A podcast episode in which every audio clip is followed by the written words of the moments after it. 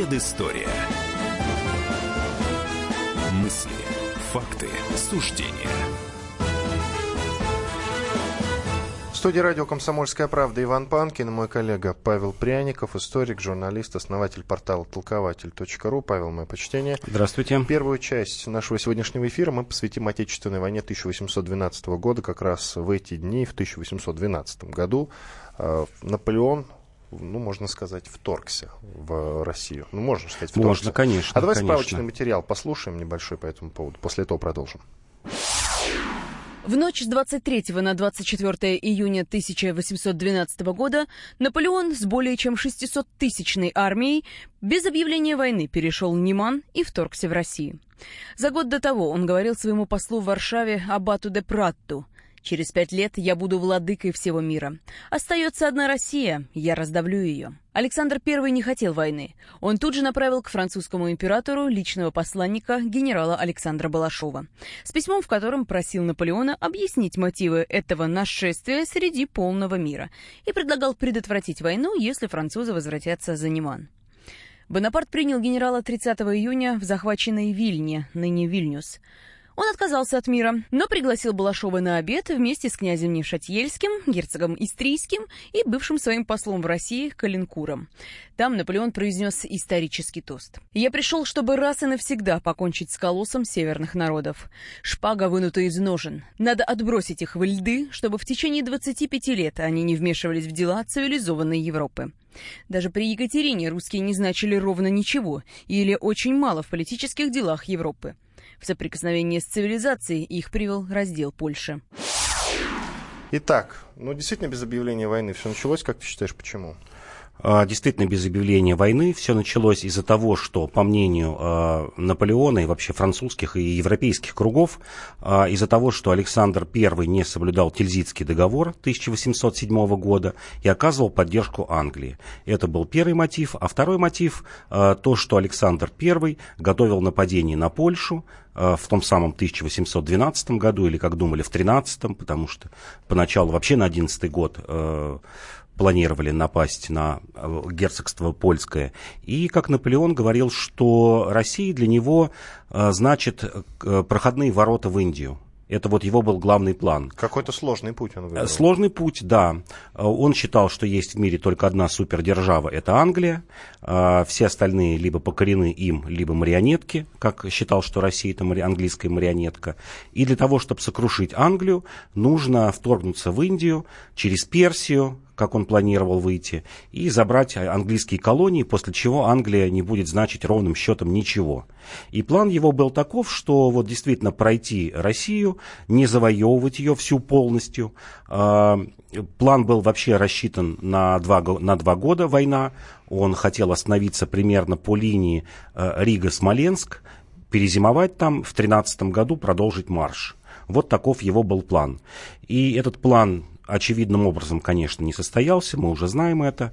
А, Наполеон изменил этому плану, пошел завоевывать Москву, хотя это не входило в его планы. Он сам считал, что вся война будет состоять из одного-двух больших сражений, в которых он победит, и дальше вынудит царя а, признать мир на более жестких условиях, чем э, предыдущий мир 1807 года, чтобы Александр I больше не мешал Франции бороться с Англией. И вот такой у него был план. А, подспудно еще у него был план раздела покоренных земель. Как я уже повторяю, он не хотел завоевать всю Россию, идти там до Москвы, тем более до Урала, до Сибири. Главным для него была Украина. А в этом плане вообще очень мало знают. Uh, план разработал генерал Сокольницкий.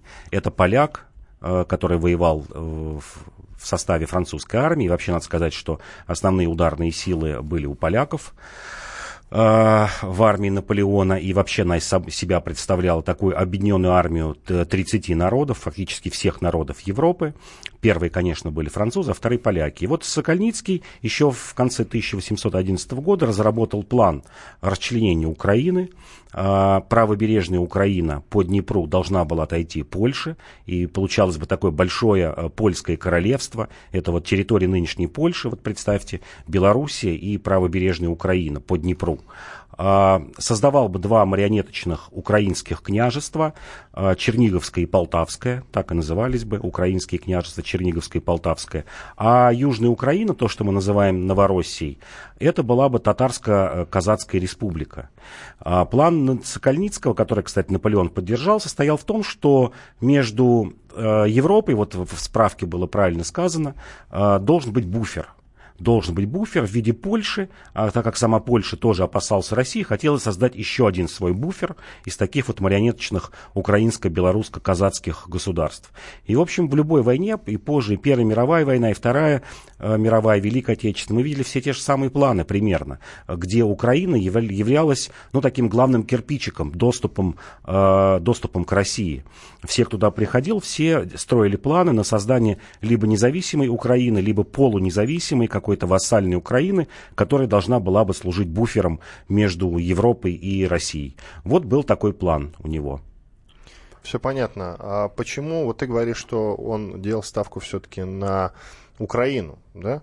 А почему тогда вот он в исторической своей речи сказал, что надо отбросить их обратно во льды, чтобы они не вмешивались в дела цивилизованной Европы. А мы что, сильно вмешивались? Вмешивались, да, вмешивались. Даже весь 1811 год прошел в тайных переговорах между двором Александра I и Саксонией и Пруссией, такими немецкими самыми крупными государствами, которые э, хотели составить коалицию против Наполеона. Э, Александр I интриговал во многом.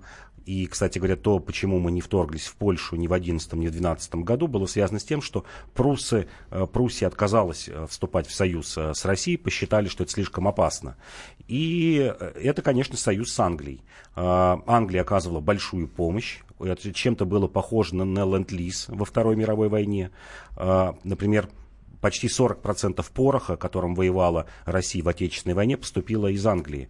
И почти весь свинец, вот на 95%, то, из чего отливали пули, это был английский свинец. Э, кроме того, Англия предоставила огромный по тем меркам кредит, 165 миллионов рублей на ведение войны. Для сравнения, как потом оценивали, Отечественная война обошлась России, ну, военные приготовления, в 157 миллионов. То есть фактически оплатила войну э, России с Наполеоном. И отношение было такое, что да, в этой коалиции Россия младший э, партнер Англии. И Наполеон считал, что вот он должен преподать урок, вот все верно он говорил, э, то, чего он хотел, отбросить во льды, это значит вот лишить доступа к Черному морю, лишить доступа к Украине, отбросить вот на те территории, которые были у Ивана Грозного, то, что называлось Московией, такой в границах 16 века. Это вот не черноземная Россия, Поволжье, вот куда-то туда.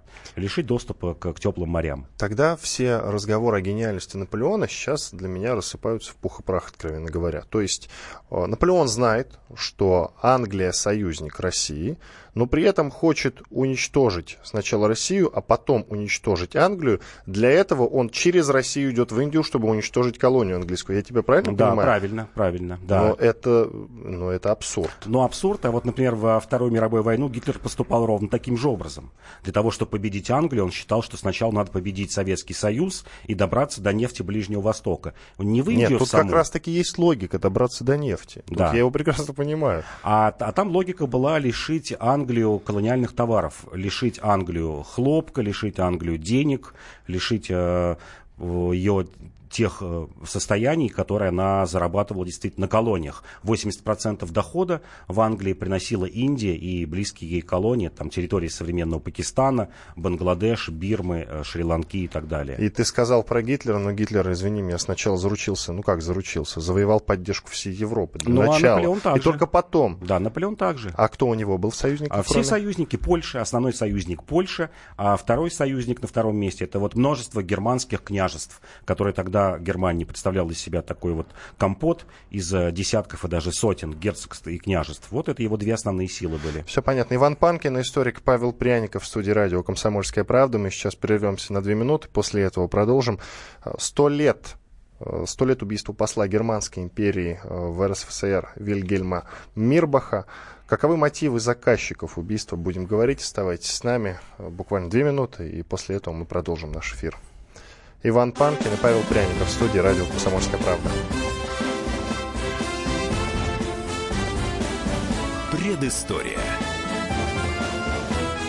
Мысли, факты, суждения.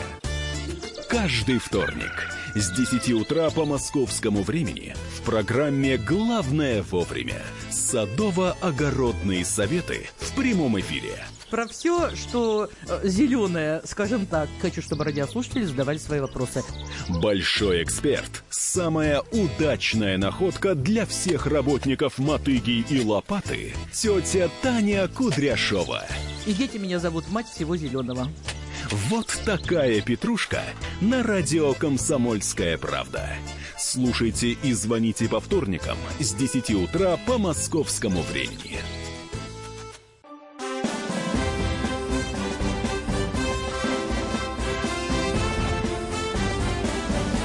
Предыстория. Мысли, факты, суждения. Иван Панкин и Павел Пряников, историк, журналист, основатель портала толкователь.ру, по-прежнему в студии радио «Комсомольская правда». Сто лет убийству посла Германской империи в РСФСР Вильгельма Мирбаха. Будем говорить о том, каковы мотивы заказчиков убийства. Давайте сначала послушаем достаточно внушительный, правда, но тем не менее очень любопытный справочный материал. Слушаем. 6 июля 1918 года. Москва. В здании посольства Германии в Денежном переулке, прямо в кабинете посла, среди бела дня происходит перестрелка и взрыв. Посол Вильгельм фон Мирбах убит. Убийцы бежали через окно. Никаких проблем с установлением их личности не возникло, потому что они оставили в кабинете посла портфель со всеми своими документами. Это были сотрудники ВЧК Яков Блюмкин и Николай Андреев. Но куда важнее другой вопрос. Кто стоял за этими людьми? Кто отдал приказ о ликвидации посла Германии в России? Версия первая. Убийство немецкого дипломата было своеобразным выстрелом «Авроры» для мятежа левых эсеров, попытавшихся захватить власть в Москве. Эта партия входила в состав первого советского правительства вместе с большевиками, но эсеры считали Брестский мир предательством революции. Они настаивали на разрыве мирного договора и на возобновлении войны с Германией. В пользу этой версии говорит то, что после убийства Мирбаха отряды левых эсеров начали захватывать здания органов власти в Москве. Но этот мятеж был подавлен. Вторая версия. Приказ о ликвидации отдал Феликс Дзержинский или даже Владимир Ленин. Мотивация такая. До весны 18 года посол Мирбах считался одним из кураторов международной поддержки большевизма. Но к лету тон его депеш в Европу изменился, он начал писать, что сторонники Ленина долго не протянут и надо договариваться с теми, кто придет им на смену. Об этих переговорах стало известно большевикам, и Мирбаха устранили, поскольку он стал слишком опасен для большевиков. В пользу этой версии говорит тот факт, что исполнитель убийства Яков Блюмкин следующие 10 лет делал успешную карьеру в ВЧК. Он занимался разведкой, контрразведкой, проводил операции на Ближнем Востоке и в Тибете. Ну и, кстати, среди его оперативных псевдонимов есть фамилия Исаев.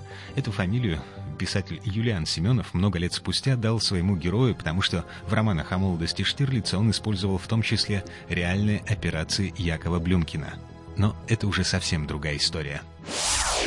Итак, Павел, что вот в перечисленных версиях, какая из перечисленных версий, ну, наиболее реальная? Как наиболее реальная первая версия. Это действительно был левый сэрский мятеж, но была еще и третья версия. А третья версия – это Антанта, в первую очередь англичане, хотели действительно вергнуть э, Россию в войну с Германией. То есть э, руками левых эсеров, ну и частично анархистов э, в меньшей мере, э, вернуть Россию, открыть снова Восточный фронт, вернуть Россию в войну в Первой мировой, на фронтах Первой мировой. Эта версия наиболее правдоподобная. Был даже взят шпион английский по фамилии Уайбер до, как раз до убийства Мирбаха, буквально за несколько дней. Взят чекистами, об этом доложили Дзержинскому. Но имеет место быть и вторая версия – а, который говорит, вот э, арест Вайбер говорит об этой второй версии, о том, что она может быть. Дзержинский знал о том, что будет покушение на Мирбаха, знал даже примерные даты, что это должно быть во время пятого съезда Советов, он начался 4 июля, что где-то с 4 по 9 июля это должно произойти, но не сделал ничего для того, чтобы предотвратить убийство Мирбаха. А здесь он скорее играл самостоятельную игру вне Ленина, потому что Ленин э, стоял за Брестский мир, понимал, что немцы сомнут э, советскую Россию тремя-четырьмя дивизиями. Э, Мирбах действительно в своих расчетах и другие немецкие генералы говорили, что для того, чтобы занять Москву или Петроград, достаточно трех-четырех немецких дивизий. Все. И на этом бы закончилась советская Россия. А Дзержинский был так называемым левым коммунистом. Он не поддержал Брестский мир во время э, его подписания. Был противником э, мира с Германией и скорее поддерживал войну и был на позициях близких э, к левым эсерам. Вот скорее такой конгломерат всех трех версий. И первая версия, что это действительно был мятеж левых эсеров. Они надеялись взять власть в свои руки. И, кстати, интересно, почему покушение произошло 6 июля. По старому стилю это 22 июня. И в этот день латыши а, празднуют Иванов день, Янов день а как раз латышские стрелки были основными защитниками в Москве Кремля и э, советской власти. И рассчитывали, что в этот день латыши не смогут оказать сопротивление. И затем эсерские мятежи ведь пошли по всему Поволжью, от Рыбинска и до низовья в Волге. Вторая версия, это действительно а, часть чекистов, Дзержинский, были э, за то, чтобы убить Мирбаха, и чтобы это стало поводом для объявления войны Германии. И третья версия, Антанта, в первую очередь англичане, которые хотели руками левых эсеров снова ввести Россию в Первую мировую войну. Для того, чтобы Германия оттянула с Западного фронта свои дивизии, как минимум 30-40 дивизий, и облегчила задачу союзникам э, в Первой мировой Антанте победить Германию. И это действительно была такая большая международная игра. Вот кажется, э, далекая Москва, уже далекая от боевых действий в Европе, это все там идет где-то на востоке Франции, уже Америка вмешалась в войну, уже год как воюет, с апреля 17 года. И вот здесь вот в Москве решалась судьба, возможно, э, итогов Первой мировой. Если бы Германия вступила в войну, она действительно оголила бы э, свой фронт на Западе, но при этом она могла бы очень легко завоевать советскую Россию. И никаких большевиков, ничего левого здесь бы не осталось.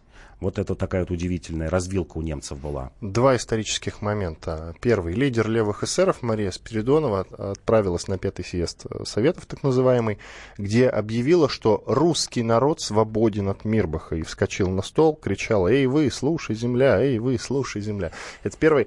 А второй очень любопытный момент, я сейчас вот э, попрошу представить нашего звукорежиссера. Фрагмент из э, исторических хроник Николая Сванидзе, серия 1925 год про Есенина. Вот давайте послушаем. Год 1925. Яков Блюмкин, сотрудник ВЧК, в недавнем прошлом левый СССР, убийца германского посла Мирбаха и снова сотрудник ВЧК ОГПУ. Безжалостный красный Джеймс Бонд, участник авантюр в разных точках земного шара – не чужд поэзии и поэтов. Как-то раз Блюмкин в кожанке с наганом на боку шел за Николаем Гумилевым и читал ему в спину знаменитые строки из его гумилевских капитанов. Или бунт на борту обнаружив, из-за пояса рвет пистолет, так что сыпется золото с кружев с розоватых брабанских манжет. Гумилев остановился и холодно спросил, что вам от меня надо? Я ваш поклонник. Это свидетельствует о вашем хорошем вкусе, но меня не касается. Я хотел пожать вам руку, я Блюмкин. При этом имени от гумилевской холодности не остается и следа. Блюмкин, убийца Мирбаха, очень-очень рад. Гумилев улыбнулся и пожал руку Блюмкина. Блюмкин хвастался, что может внести в расстрельные списки кого угодно, как Господь Бог.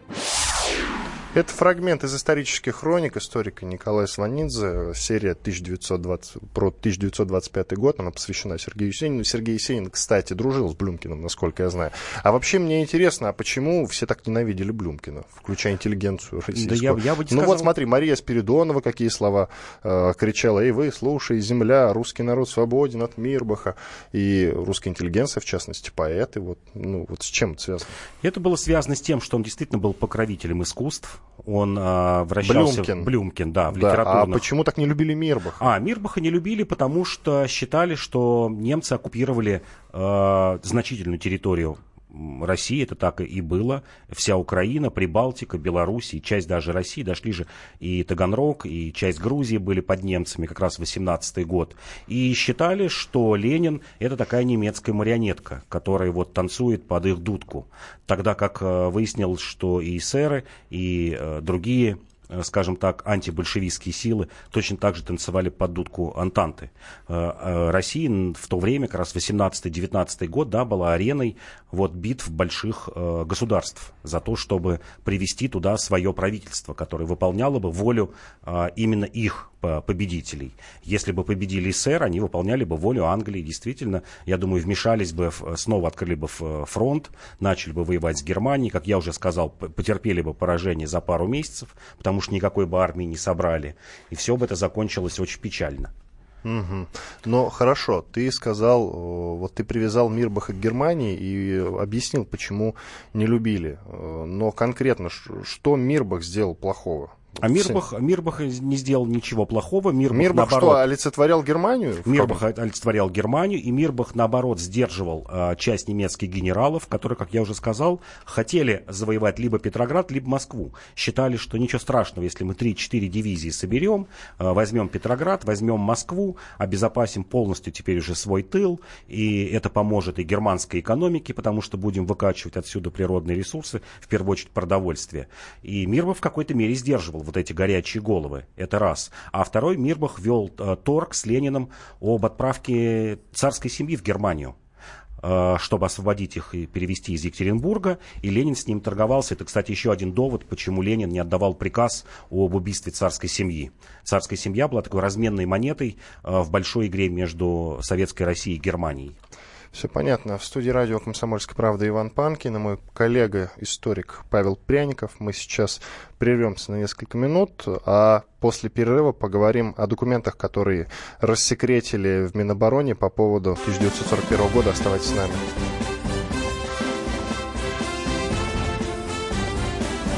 Предыстория. Мысли, факты, суждения – Товарищ адвокат! Адвокат! Спокойно, спокойно. Народного адвоката Леонида Альшанского хватит на всех. Юридические консультации в прямом эфире. Слушайте и звоните по субботам с 16 часов по московскому времени.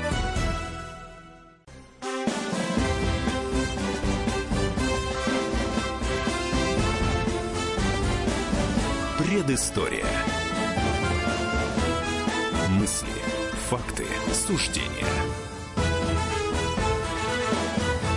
В студии по-прежнему Иван Панкин и Павел Пряников, историк, журналист, основатель портала толкователь.ру. Сейчас поговорим о начале Великой Отечественной войны, про 1941 год. Связан наш разговор не только с 22 числом, началом, собственно говоря, Днем памяти и скорби, еще и с тем, что в самом конце прошлой недели, в пятницу 22 числа как раз, на сайте Министерства обороны были опубликованы директивы военного командования СССР. Множество приказов и документов по военным округам, включая наградные листы и трофейную немецкую карту с планом Барбаросса. В общем, были опубликованы секретные документы времен Великой Отечественной войны. Ну, что, в принципе, делает, делается регулярно. Что в них любопытного, Павел? Вот именно вот в этих вновь обнародованных. Да, вот каждый год потихонечку при приоткрывает завесу, публикует э, те или иные документы. Но как-то совсем году, потихонечку, да, и сенсации последнее время я не помню. Да, в прошлом году публиковали в этом. В этом году интересно раскрыли действительно э, донесение Народного комиссара обороны Тимошенко,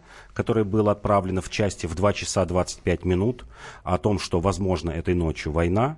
Два, напомню, 2 часа 25 минут. До нападения оставалось, ну, полтора часа. В 4 утра. В 4 утра, в каких-то местах 3.40, 3.50 а, начались, начались а, артиллерийские залпы. А, это первое. А второе, это личные дела а, красноармейцев, о какие-то какие героические поступки.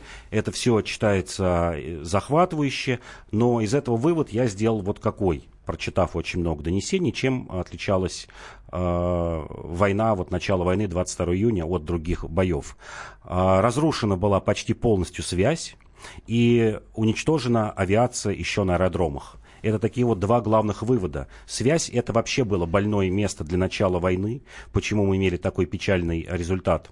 Вот даже простой пример, как я уже сказал, в этом документе отмечено, что 2 часа 25 минут отправлено в части, донесение Тимошенко, а вот позже, а, это как раз из серии а, прошлогодних рассекреченных материалов, а, Рокоссовский вспоминал о том, что он получил пакет с документами о том, что возможна война, в 3 часа 53 минуты. Вот представляете, полтора часа прошло. Вот, возможно, если бы э, не было э, быстрее, чем эти полтора часа, получили бы донесения части, э, все было бы по-другому, многое было бы по-другому. А в течение первых часов, уж не говоря первых суток, уничтожена была связь между э, штабами и полевыми частями извини, существует ми- миф, так называемый миф о внезапности. Так это миф или не миф? И это в какой-то миф, а в какой-то нет. Вот кому надо, что называется, те уже знали и предполагали, что эта война будет. Причем, по некоторым донесениям, ну, это что, тоже из части рассекреченных документов. Вот прошлый год а, были опубликованы а, так называемый опрос а, 52 года, а, который проводился генералитетом, опрашивали военачальников о первых э, днях войны. Под руководством генерал-полковника Покровского происходил этот опрос, и там было много интересного. И, в частности, например, э, такой партийный деятель, как Василий Пронин, он был председателем исполкома Совета, он вспоминал, что в 21 час 15 минут 21 июня вместе э, с руководителем горкома Москвы Щербаковым он побывал у Сталина. И Сталин уже говорил, что, видимо, в эту ночь начнется война. И почему он их вызывал, руководителей Москвы, о том, чтобы узнать, есть ли э, налажена ли противовоздушная оборона, работает ли она, если вот что-то осталось, нужно это срочно сделать. Это вот как бы первый вариант, что вроде бы Сталин знал. С другой стороны, когда началась война, все вспоминают, а, большинство военачальников об этом говорит, что Сталин был в прострации. Он не понимал, что происходит, и вообще а, не верил в то, что началась война. И это действительно исторический факт. Только 3 июля Но, Сталин, кстати, извини, Сталин выступил кстати, по извини, радио. Это насчет того, что да, сначала выступил Молотов, да, это известный факт. Даже не Левитан объявил да, вначале. Молотов, Первый да. был Молотов. И, кстати, он упоминал Отечественную войну, что по аналогии. Все да, будет да. по аналогии аналогии с Отечественной войной было в словах Молотова. Но многие историки с тобой не согласны по поводу того, что у Сталина был некий ступор. Вот это тоже исторический факт. Вот И это говорю, тоже да, не обнародовано. Это тоже не обнародовано. Это все идет не из документов, а из воспоминаний тех или иных деятелей. А, даже непонятно, кто сообщил а, в начале войны Сталину. Например, вот этот опрос 1952 года показал, что э, первым человеком, сообщившим Сталину в начале войны, был Буденный маршал Буденный в 4 часа одну минуту, он прям даже точно зафиксировал, а происходило это так, что э, народный комиссар обороны, ну, по нынешнему министр обороны Тимошенко, э, сказал Буденному, что я боюсь звонить Сталину, что все, слетит моя голова, иди ты и звони, ты заслуженный человек, Сталин с тобой ничего не сделает. И э, о начале войны сообщал не министр обороны, не комиссар обороны Сталину, а маршал Буденный, ну, который к тому времени занимал уже такие второстепенные роли. Это вот есть еще одна такая версия. А, есть версия Микояна, который говорит, что Сталин узнал э, о, о войне со, со слов Молотова. И вот видите, сколько версий. Это версии такие устные, не зафиксированные документами. Есть, пожалуй, никаких документов, конечно, не может быть о том, кто сообщил в начале войны, о реакции Сталина и о реакции верхушки. Но вот еще раз повторю, из этих документов следует, что многие части были оторваны от своих штабов уже в первые часы войны. Просто вот проволочные телеграфы, э, что называется, или телефоны были разбиты или диверсантами, или в результате бомбежек. И просто части стояли и не знали, что происходит. Вообще, куда идут немцы, началась ли война. Это раз. А второе, это, конечно, уничтожение авиации. Вот то, что отмечает в документах, что налетела немецкая авиация, э, уничтожено столько-то самолетов. Чтобы понимать, в первый день войны было уничтожено 1200 э, самолетов советских. Из них 800 на аэродромах. 400 в воздухе, но в воздухе не из-за того, что плохо воевали, были уничтожены, а из-за того, что поднимались в воздух не эскадрильями, как это принято, когда у тебя есть поддержка сзади, э, спереди, слева, справа, а какие-то одиночные самолеты, которые расстреливали немцы просто, что называется, как уток. Вот это вот два таких я из себя подчеркнул. Паника. Паника в войсках.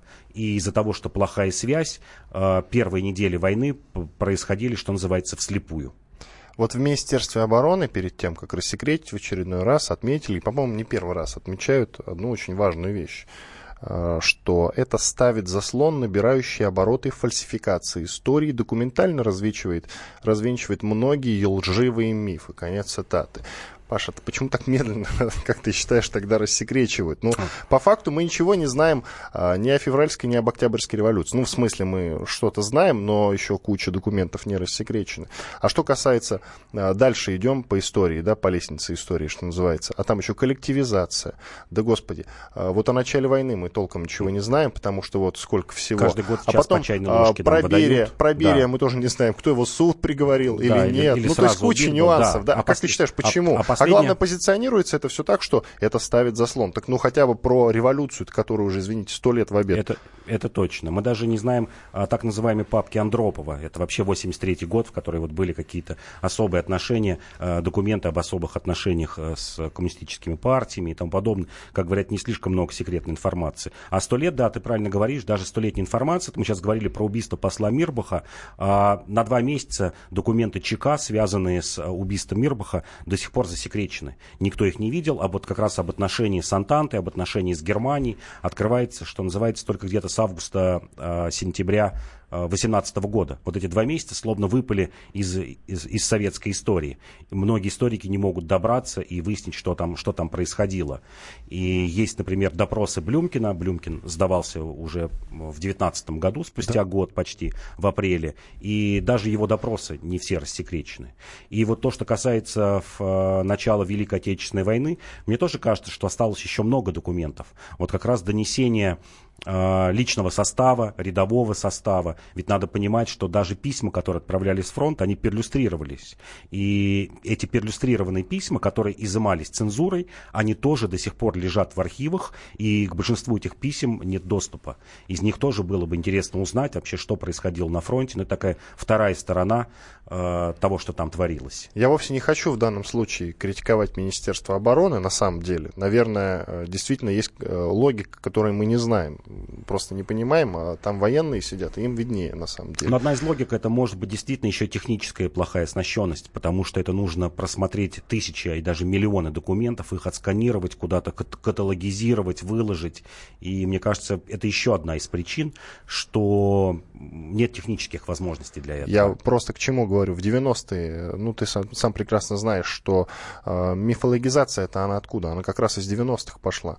И если бы сейчас были ну, в большей степени обнародованы эти документы, то, может быть, было меньше споров ну, касательно репрессированных, касательно потерь в войне, да, а то ведь историки, как вот мы с тобой как-то про потери говорили в одном из выпусков, э, я не помню, как звали того самого историка, который, за ними по каждому боевому листочку пересчитал. Ну да, Кривошейн, да, Кривошейн э, почти точную цифру установил, что это 13,5 миллионов человек, но разночтение есть э, с другими историками, и цифра гуляет на несколько сотен тысяч э, человек.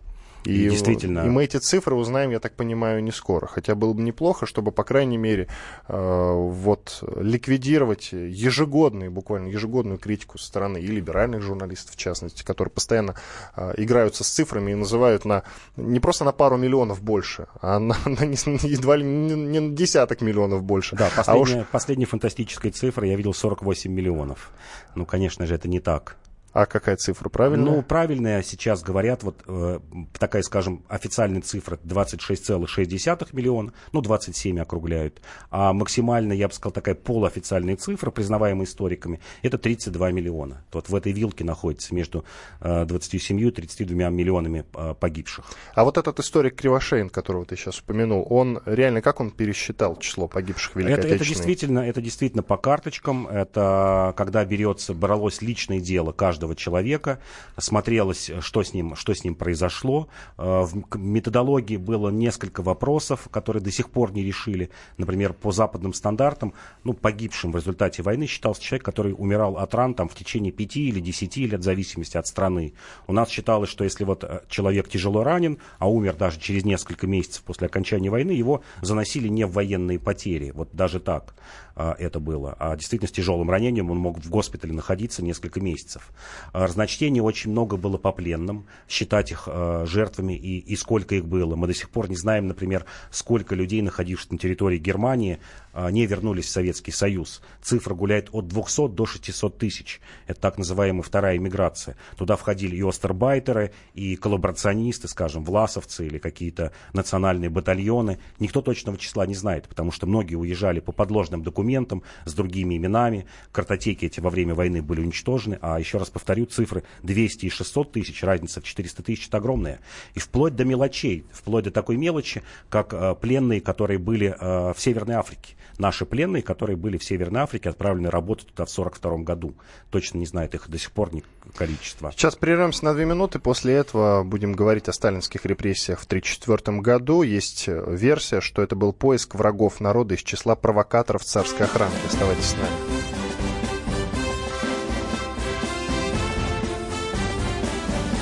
Предыстория. Мысли, факты, суждения. Слушайте в нашем эфире совместный проект «Радио Комсомольская правда» и телеканала «Спас». Деятели культуры и искусства, ученые и политики в откровенном разговоре с Владимиром Легойдой. О вере, жизни и любви беседуем по пятницам с 6 вечера по московскому времени.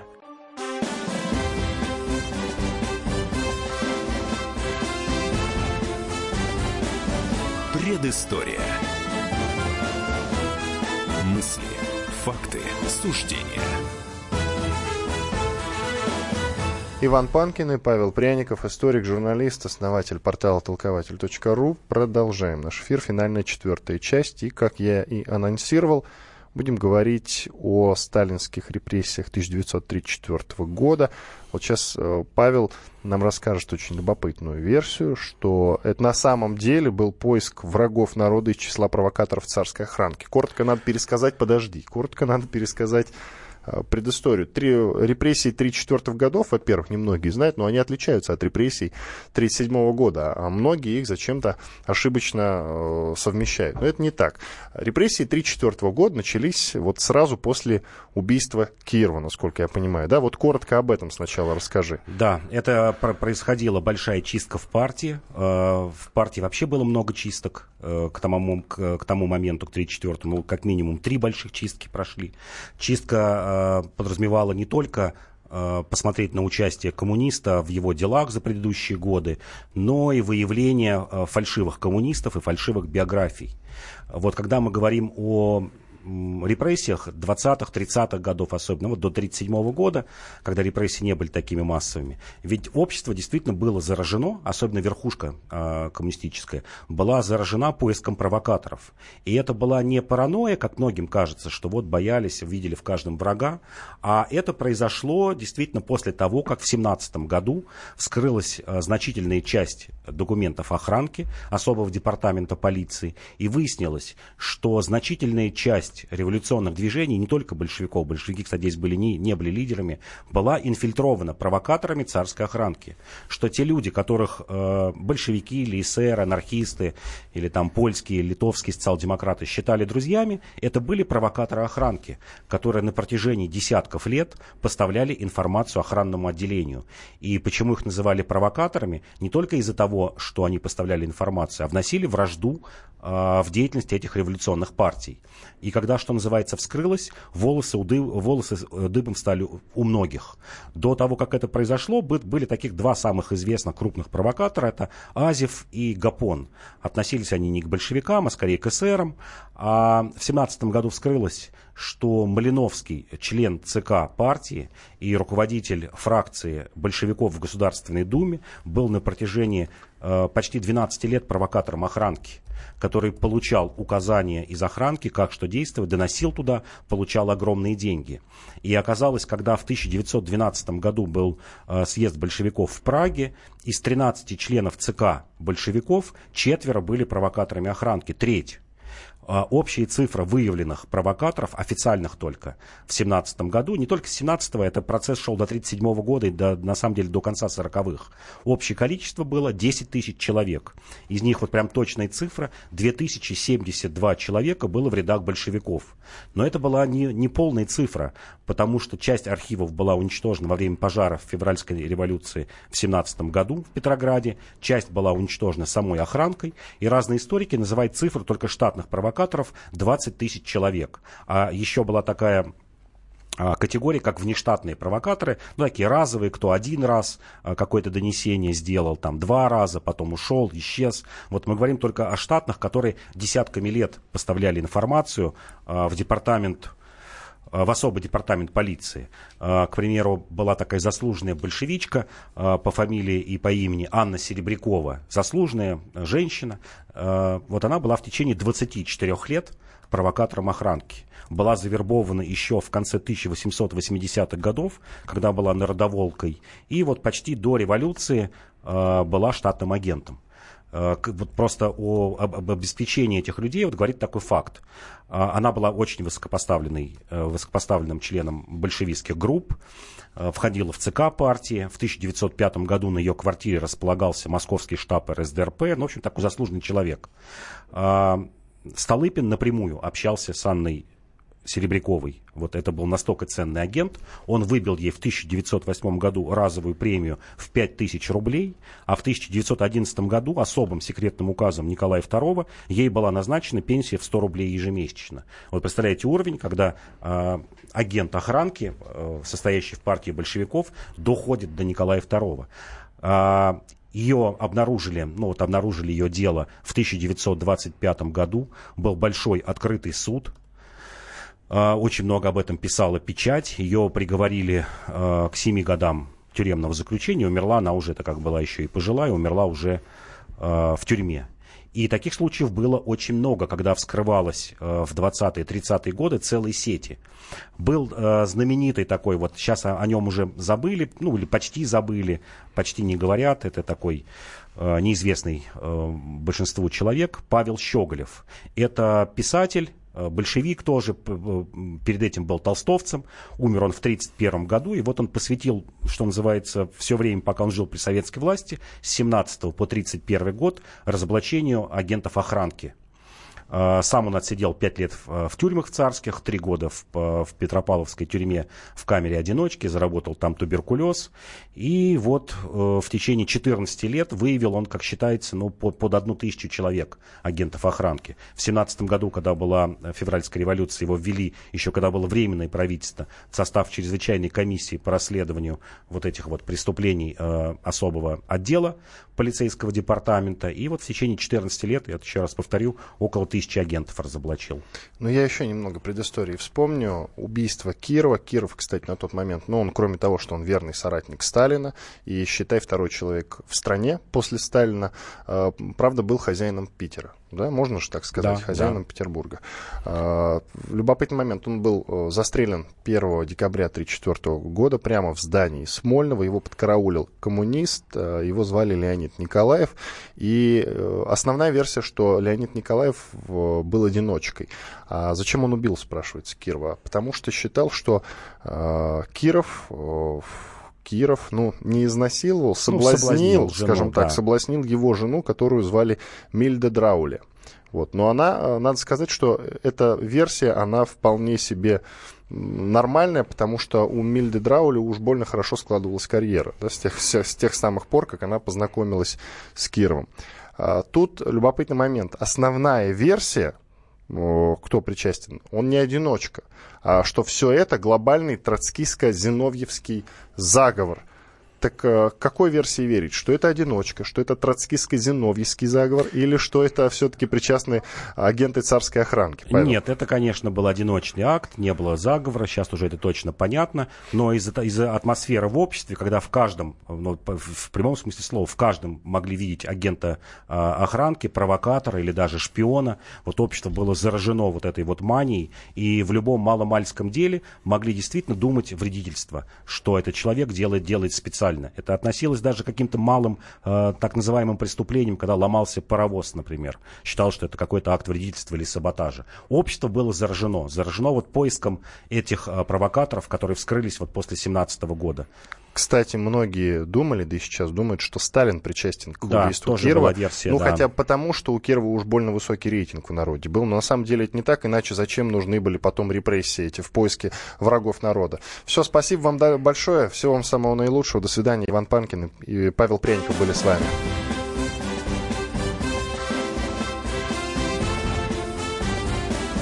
Предыстория. Мысли, факты, суждения. Проблемы, которые вас волнуют. Авторы, которым вы доверяете. По сути дела, на радио «Комсомольская правда». Егор Холмогоров. По понедельникам с 7 вечера по московскому времени.